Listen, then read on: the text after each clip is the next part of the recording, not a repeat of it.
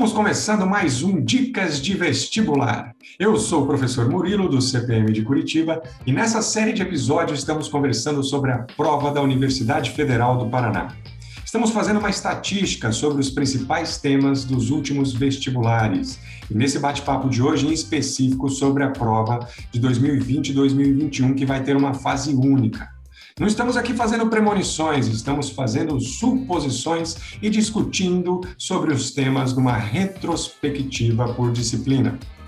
Sem fazer média e sem delongas, vamos receber hoje o nosso querido professor de matemática, Gustavo Figueiredo. Opa, ô Murilo, valeu, obrigado, obrigado a todos. É um prazer estar aqui. Né? Estamos aí na reta final para o vestibular. Espero poder dar a colaboração aqui, pessoal.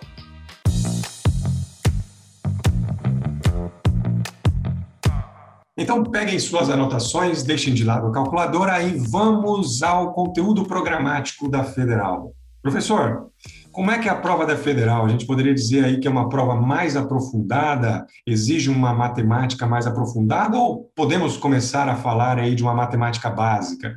A, a prova da Federal tem uma característica que é sempre puxar pelo raciocínio, tá?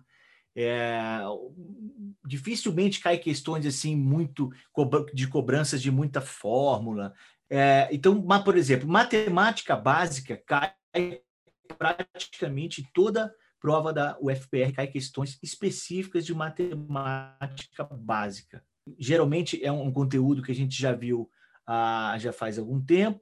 O aluno durante o ensino médio não vê tanto, principalmente no terceirão, né? Eu estou me referindo assim, questões de regra de três, razão, proporção, é, MMC, porcentagem, esse tipo de, de, de, questões, que o aluno fica muito, às vezes está lá esquecido, né? Então, é importante dar uma revisadinha nisso, dar uma olhadinha, porque sempre cai questão de matemática básica na federal, tá? Até a questão de proporção, muitas vezes pode ser que nem caia na prova de matemática, mas pode ser que caia na prova de geografia, né? Na parte de, de você é, de mapas, de você, você tem a escala, é uma razão, uma proporção que você tem que fazer ali.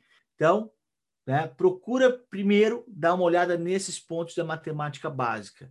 MMC, MD, questões de MMC e MDC, problemas, né?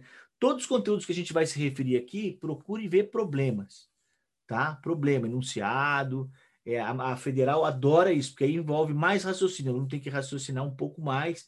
E a federal tem puxado para esse lado nos últimos vestibulares, assim, questões de, é, de mais raciocínio e menos decoreba, de fórmula, essas coisas, entendeu? A probabilidade tem probabilidade de cair?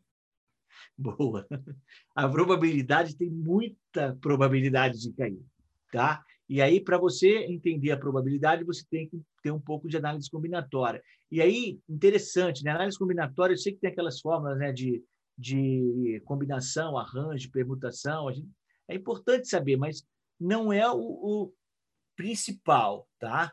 É, ah, não lembro, de repente eu vou esquecer a fórmula. Gente, entenda a análise combinatória. Se você entender, não focar tanto nas fórmulas, mas no, no conceito da análise combinatória, entender que uma, uma, moeda, quando você joga, tem duas possibilidades, um dado, quando você joga, tem seis possibilidades de, né, de resultados diferentes. Entenda isso. Basta entender isso, já é um, um, um grande avanço para você resolver alguma questão de probabilidade, tá?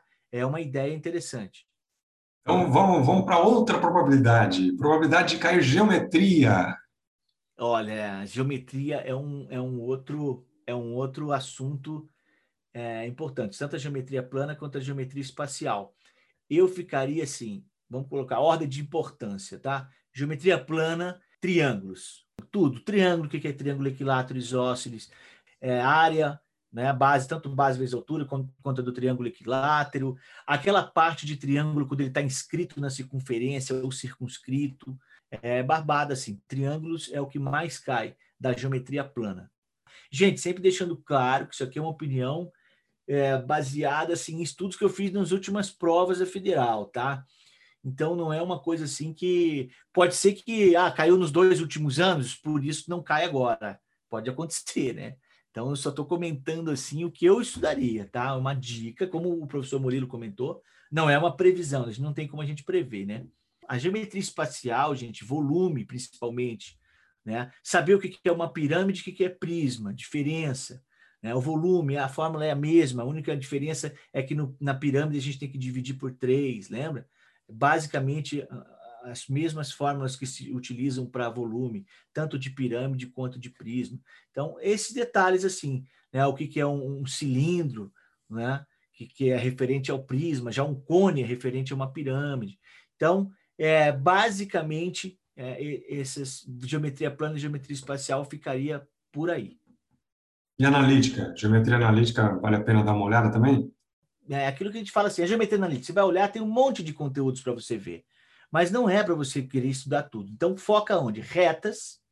Retas, saber o que, que é, é, é a equação de uma reta, o que, que é um plano cartesiano, né? a coeficiente angular, coeficiente linear da reta, e principalmente é, equação da reta, né? equação reduzida da reta. E aí você saber se, olhando a equação de duas retas, saber se elas são paralelas, se elas são perpendiculares, né? E isso é o básico. Então, retas, foca em retas.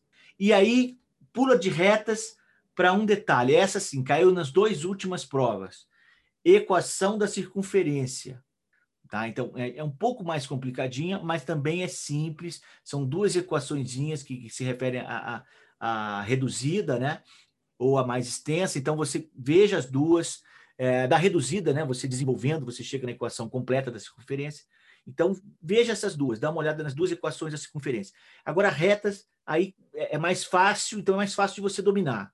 Dá uma olhada, estuda tudo sobre retas e garante sim, mas sempre cai. Geometria analítica federal cobra geometria analítica. Vamos então falar de álgebra.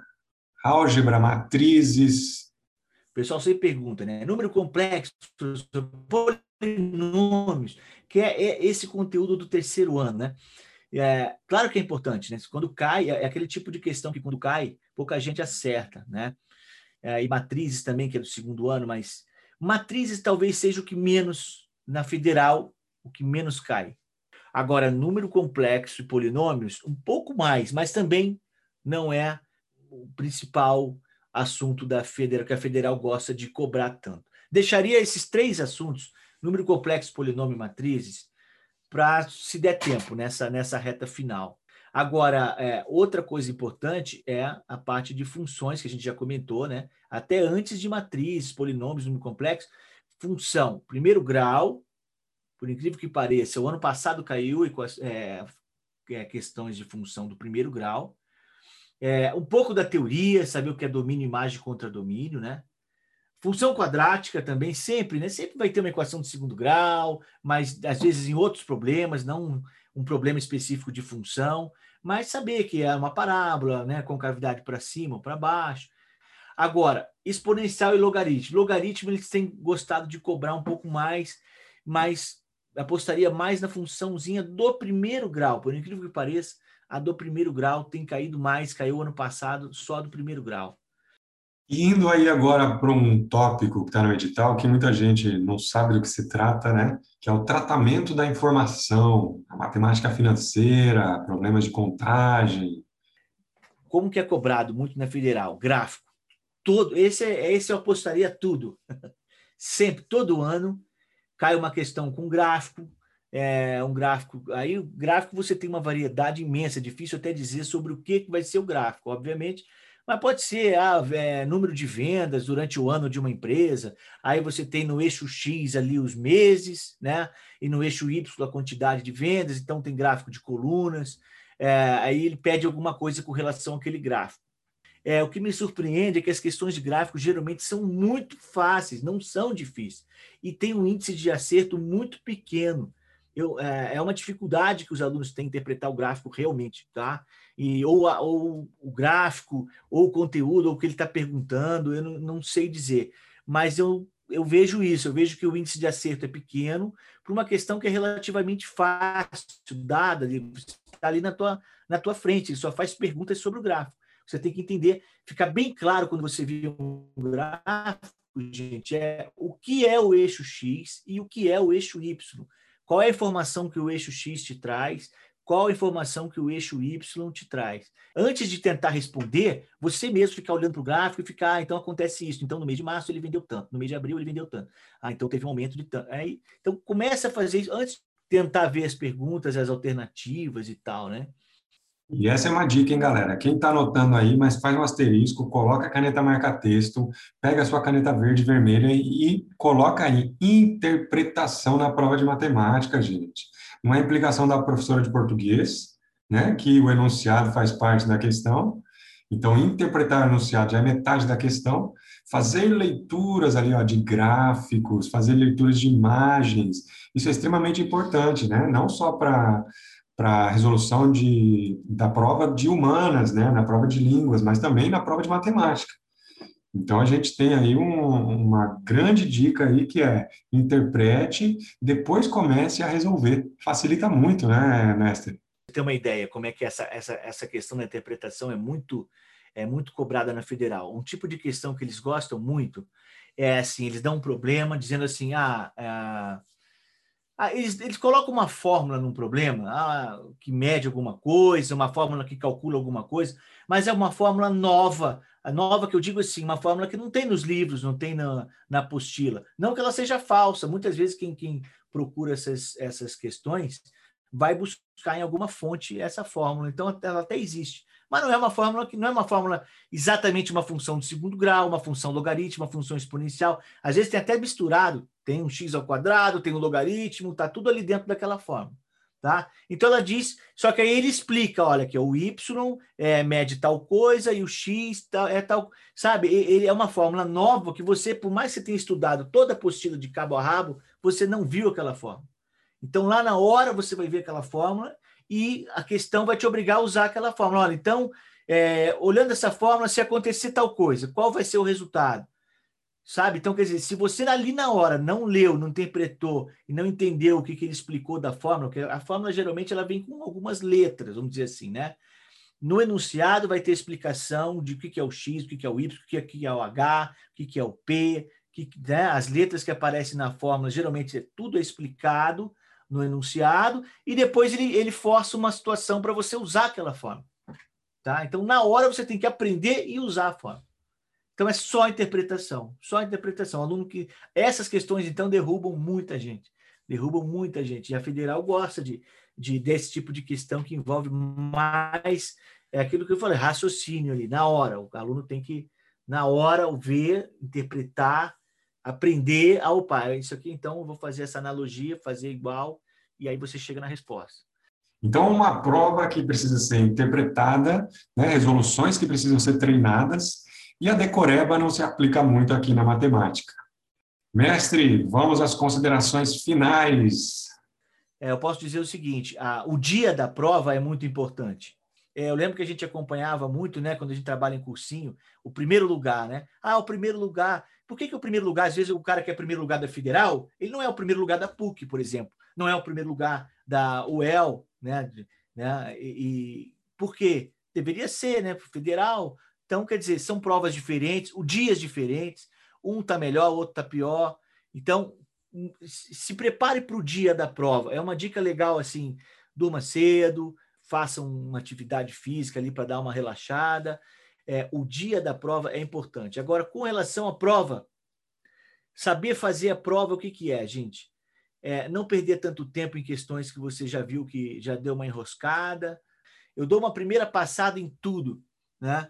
E só nessa primeira passada, uns 20% da prova você já resolveu, porque são questões mais fáceis. É, dá uma passada geral, já resolvendo tudo que você vê que é muito fácil, tal, tal, porque tem questões que são muito fáceis e que você não pode deixar para perder essas questões, né? E aí depois volta e continua, e aí você vai né, matando uma por uma. Tem umas que você ainda vai ter que voltar uma terceira vez. Então, fica assim, não adianta se apavorar se a primeira questão da prova é a mais difícil, e às vezes acontece isso. O aluno já bate o olho na primeira, e aí quando ele vê, ele ficou meia hora tentando fazer a primeira questão. Não, há, não tem questão que vale a pena ficar meia hora fazendo, gente. Não existe. Com certeza vai faltar tempo para você terminar a prova. Então não valeu a pena. Acertou, mas não valeu a pena. Vai errar uma questão fácil mais para frente. Tá? Então não adianta, a questão ali ficou ali um pouquinho e tal. Às vezes você já até sabe, ah, essa aqui eu sei que o caminho é esse, mas é muito demorado, vou voltar depois eu faço. E vai para outra. Essa, essa maneira de fazer a prova é muito importante também. Go, Bom, chegamos ao fim. Mestre, muito obrigado pela presença. Obrigado a você, Murilo. Abraço.